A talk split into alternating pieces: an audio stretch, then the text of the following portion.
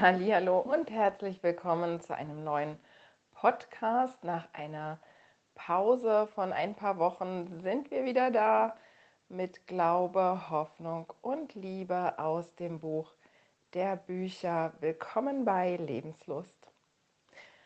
Ja, uns hat nun nach zweieinhalb Jahren doch der Virus erwischt und deswegen habe ich ein paar Wochen Pause gemacht. Ich habe euch aber einen Vers mitgebracht, der sehr interessant und sehr spannend ist, gerade heute in dieser Zeit, finde ich.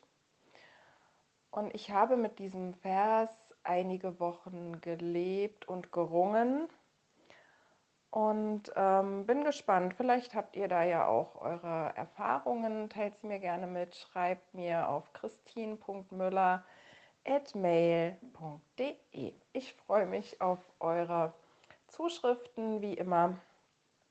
Und jetzt legen wir los. Der Vers steht in 3. Mose 19. Und 3. Mose 19 ist ein sehr interessantes Kapitel. Es gehört äh, zum Herz der Tora, so sagt man. Es ist ziemlich in der Mitte mit drin und es geht ihr um Heiligkeit im persönlichen Verhalten, so ist es bei mir überschrieben. In anderen Bibeln steht eben, dass es um, ja, um unser Leben geht, was wir nach Gottes Geboten ausrichten sollen. Und ähm, ich habe diesen Podcast heute überschrieben mit dem Titel Gott mag keinen Schnellkochtopf. Äh, vielleicht kennst du diese Töpfe, die werden nicht einfach mit einem Deckel zugedeckt, sondern die werden regelrecht verschraubt. Die sind richtig dicht. Da ist eine, eine Dichtung, die das abriegelt äh, dort drin. Die ähm, bauen im Innern einen unheimlichen Druck auf.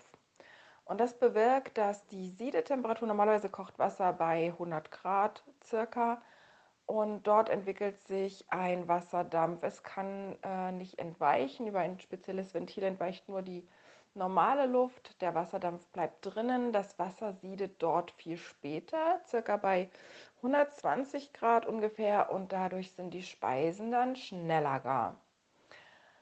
Und manchmal gleiche ich solch einem Schnellkochtopf oder man bezeichnet die auch als Dampfdruck. Töpfe. Ich verschließe manchmal Dinge in mir drin und die sind dann auch wie, wie abgedichtet. Die sind in mir drin und da laufen Prozesse ab.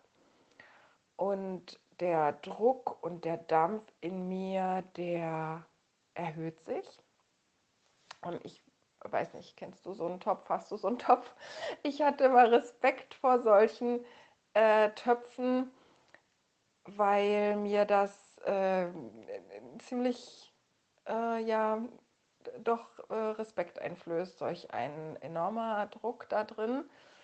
Und ähnlich ist es auch, wenn du Menschen begegnest, die diesen Töpfen gleichen, die in sich drin ganz viel von alten Verletzungen, von Stress, von Unverstandensein, äh, das kommt alles in diesen Topf, wird zugemacht und es dringt nichts nach draußen, aber im Innern, da finden Prozesse statt, die enorm Druck aufbauen. Und manchmal erleben wir es dann, dass so ein Ding explodiert. Also die heutigen Schnellkochtöpfe, die können nicht mehr explodieren, habe ich mir sagen lassen.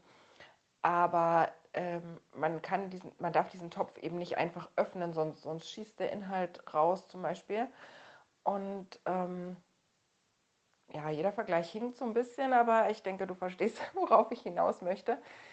Manchmal reicht dann eine Bemerkung und solch ein Mensch explodiert oder es kommen die Sachen dann doch schärfer raus, als man es beabsichtigt. Und ich möchte dir ein Beispiel geben. Wir hatten die äh, letzten neun Wochen äh, vier Ukrainer bei uns wohnen. Und ähm, natürlich ist es nicht so einfach im Zusammenleben.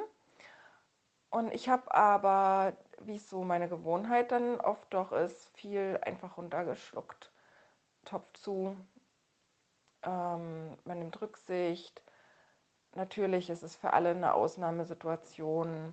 Man weiß ja, in was für Schwierigkeiten diese Menschen auch stecken, dass in ihrem Inneren auch oft so ein Dampfdrucktopf sich befindet, was sich aufbaut, was sie auch schlecht rauslassen können.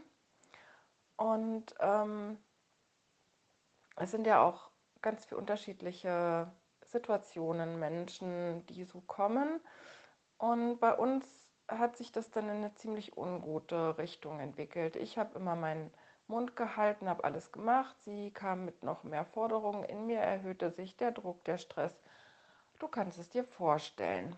Und als ich dann beschlossen habe, so kann es nicht weitergehen, bin ich auf diesen Vers gestoßen. Und zwar sagt Gott in 3. Mose 19, Vers 17, Hege in deinem Herzen keinen Hass gegen irgendeinen anderen Menschen, sondern weise ihn zurecht, damit du nicht seinetwegen Schuld auf dich lädst.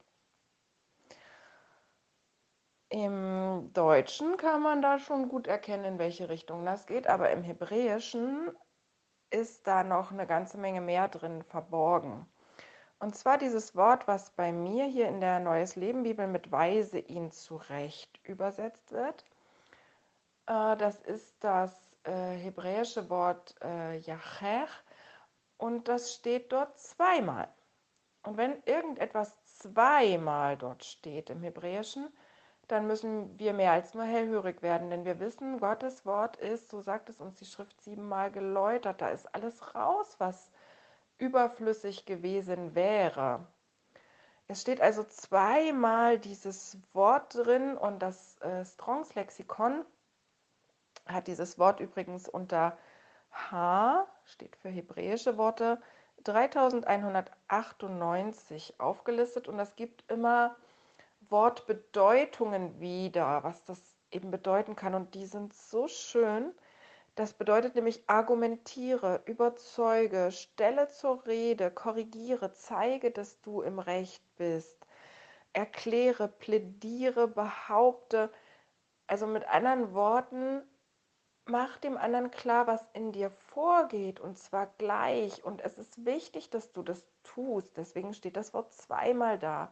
Und dann entwickelt sich in dir kein, kein Druck, kein Dampf, kein, hier steht Hass. Ja, da sollen wir darauf aufpassen, dass das nicht so umschlägt, unsere Gefühle für Menschen, indem wir das ignorieren, dass sich in uns äh, schon längst da Unmut aufbaut damit du nicht seinetwegen Schuld auf dich lädst. Wenn das nämlich dann explodiert, dann kann ich tatsächlich schuldig werden. Es ist nicht Schuld, wenn ich mich überfordert fühle, wenn ich mich ausgenutzt fühle, wenn ich mich äh, falsch behandelt fühle oder übergangen fühle oder all diese Sachen. Das, das sind normale Gefühle.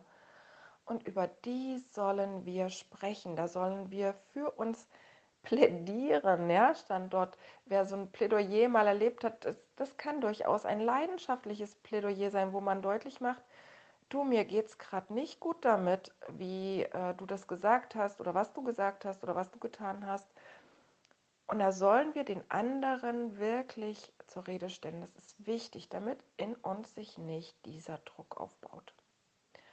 Und dazu möchte ich dich in dieser Woche und heute ermutigen, Vielleicht äh, fühlst du auch schon so ein bisschen Unmut in dir oder bist genervt oder irgendetwas. Dann versuch diesen Druck abzubauen. Schau, was in dir drin ist. Kommt dieser Druck durch alte Verletzungen, die noch nicht bearbeitet sind oder alte ähm, ja, Ereignisse, die Trauma vielleicht, die noch nicht gut ähm, befriedet sind oder guck, ob jemand wirklich deine Grenzen verletzt und dir damit wehtut, sodass du innerlich eben doch diesen Druck aufbaust.